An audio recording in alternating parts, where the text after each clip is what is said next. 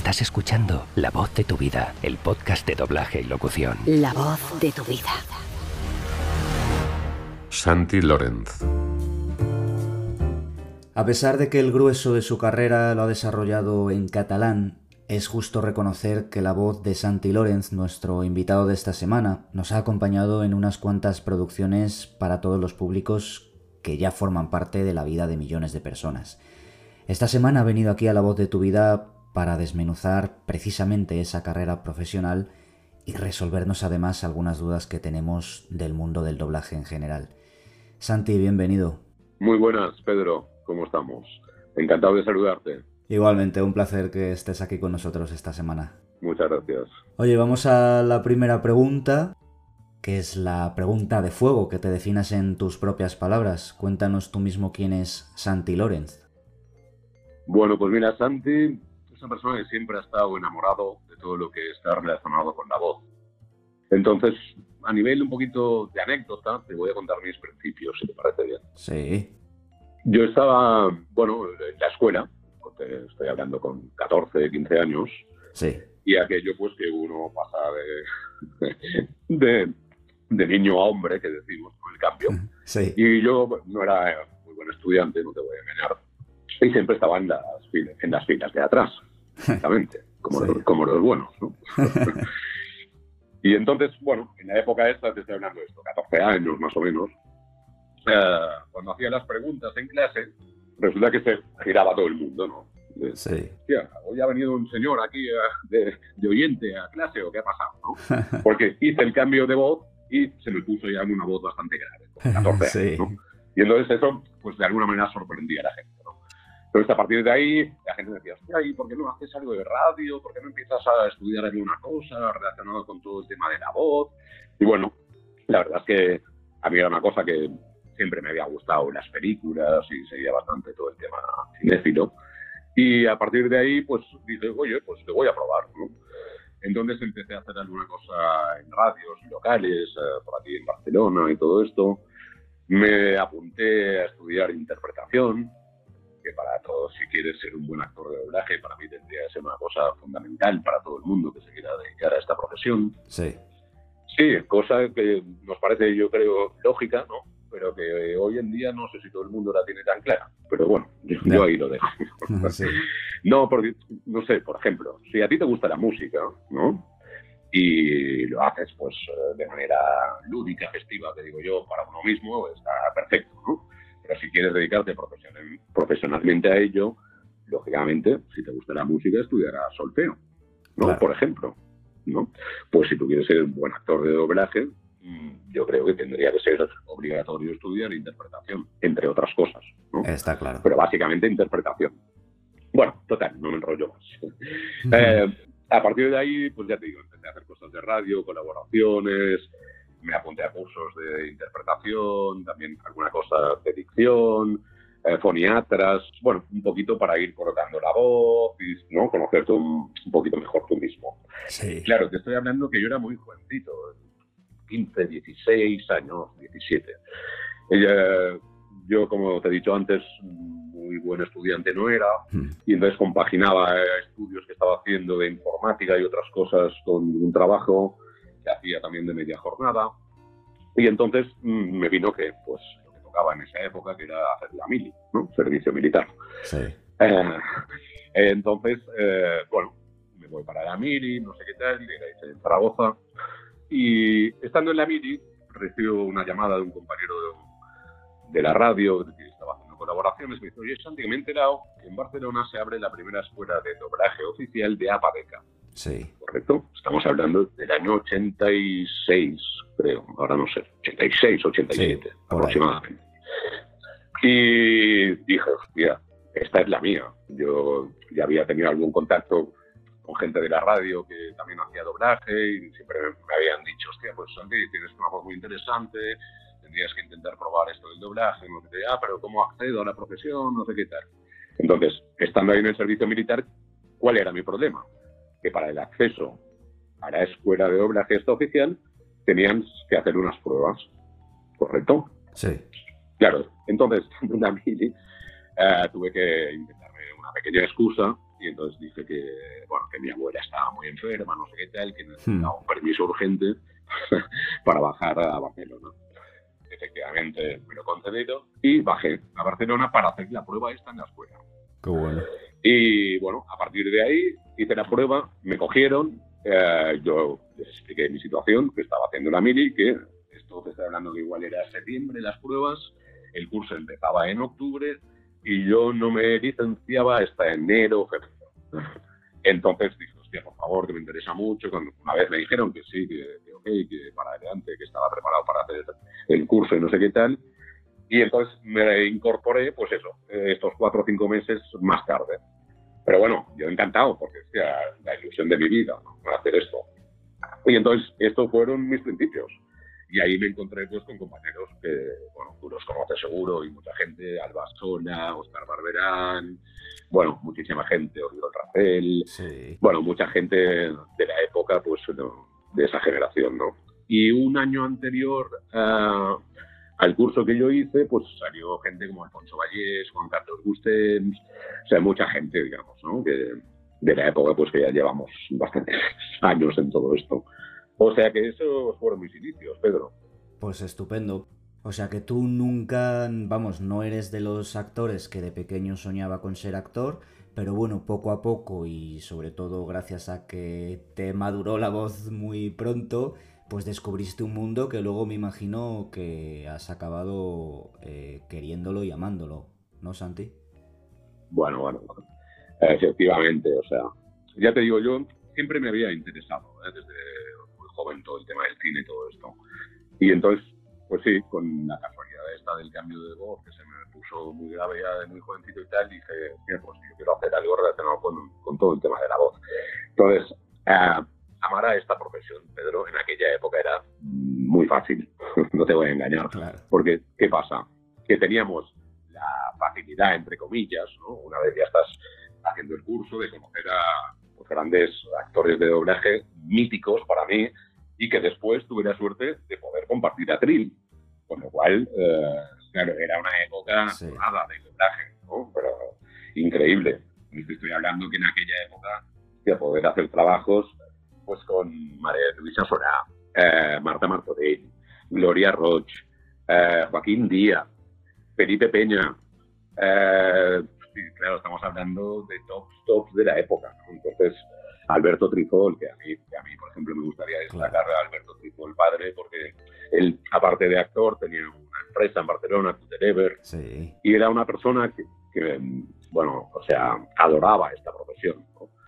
Y te daba muchas posibilidades para la gente que empezábamos, pues de poder hacer atril, ¿no? Que, que cuando empiezas tú sales del curso, pero no es lo mismo, lógicamente. Eh, ahí tienes tus contactos de los profesores, de lo que quieras, pero a ver, donde uno tiene que, que demostrar si sirve o no es delante del atril, ¿no? Claro. Y Alberto Trifol pues daba muchas oportunidades.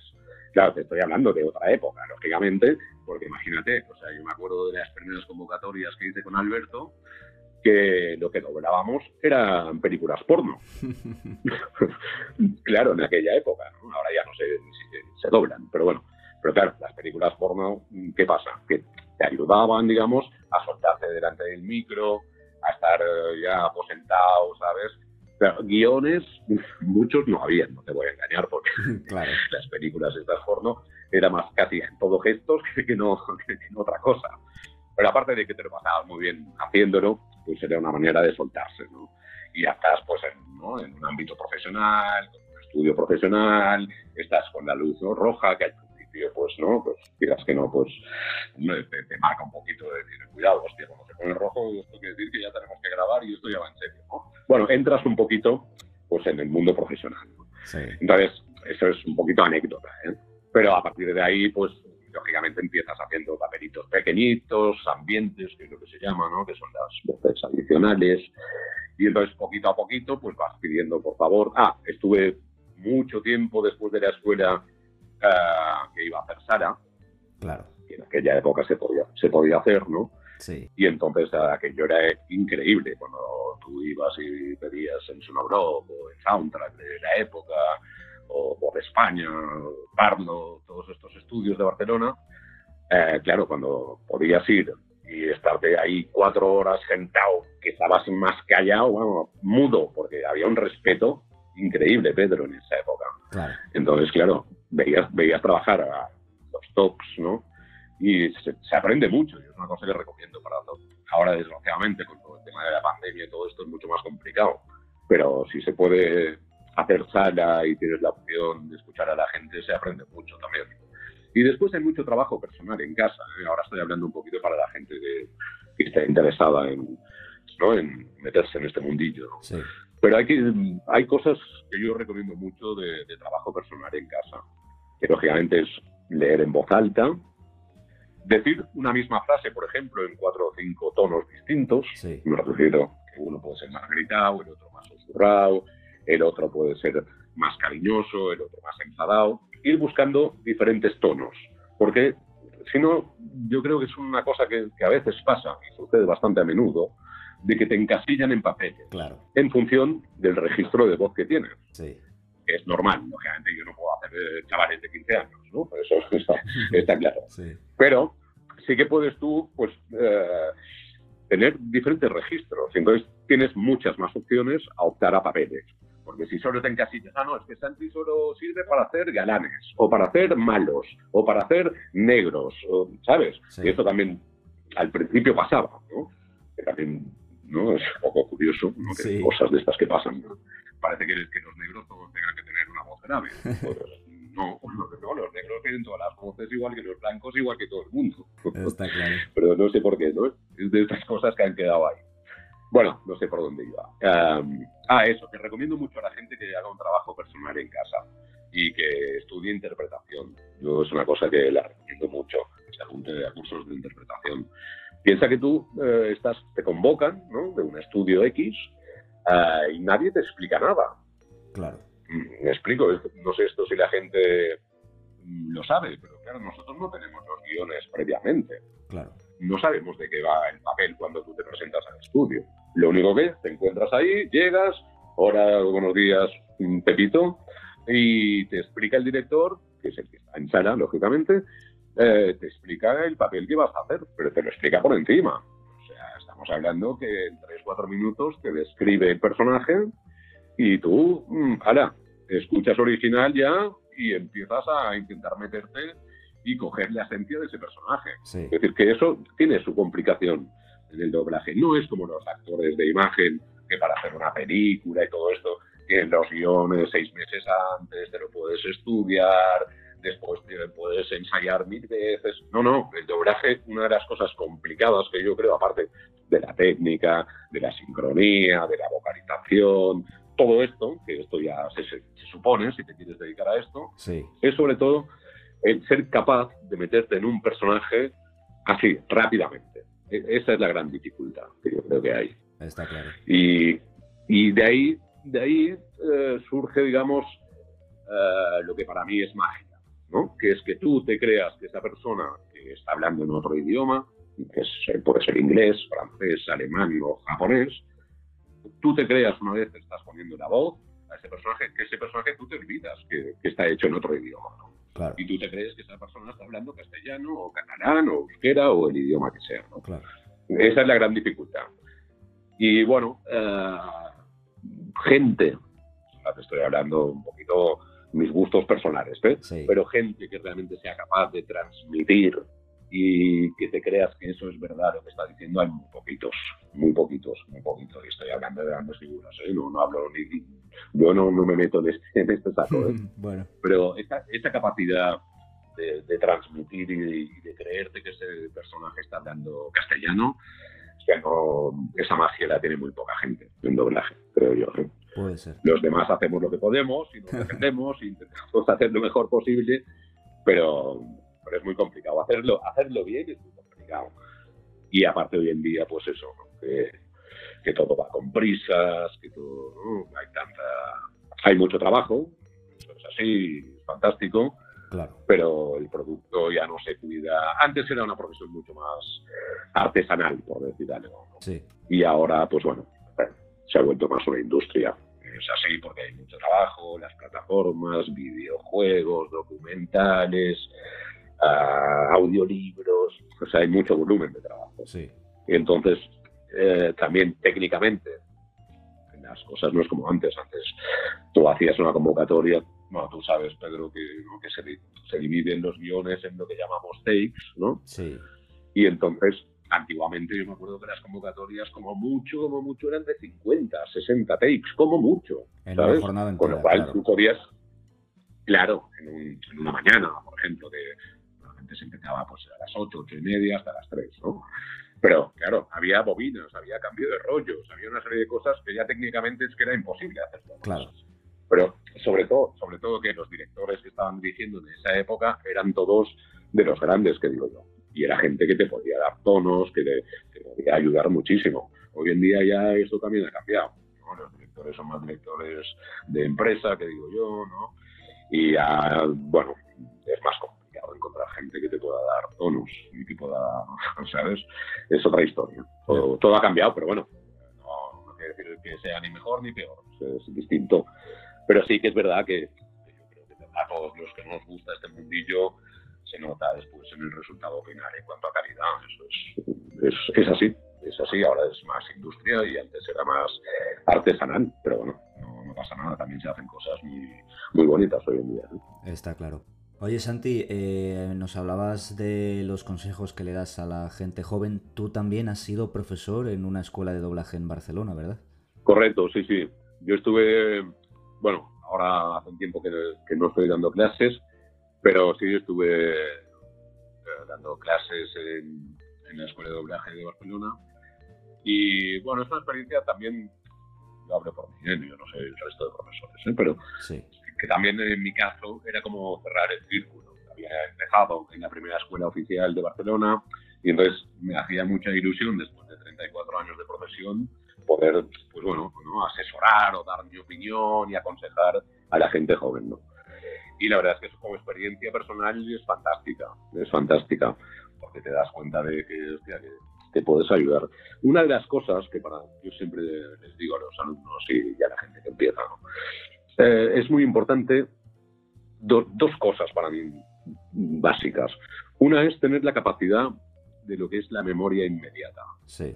Porque si tú, lo que hablamos, ¿no? que los textos están cortados que como máximo son de 10 líneas, ¿no? 8 o 10 líneas.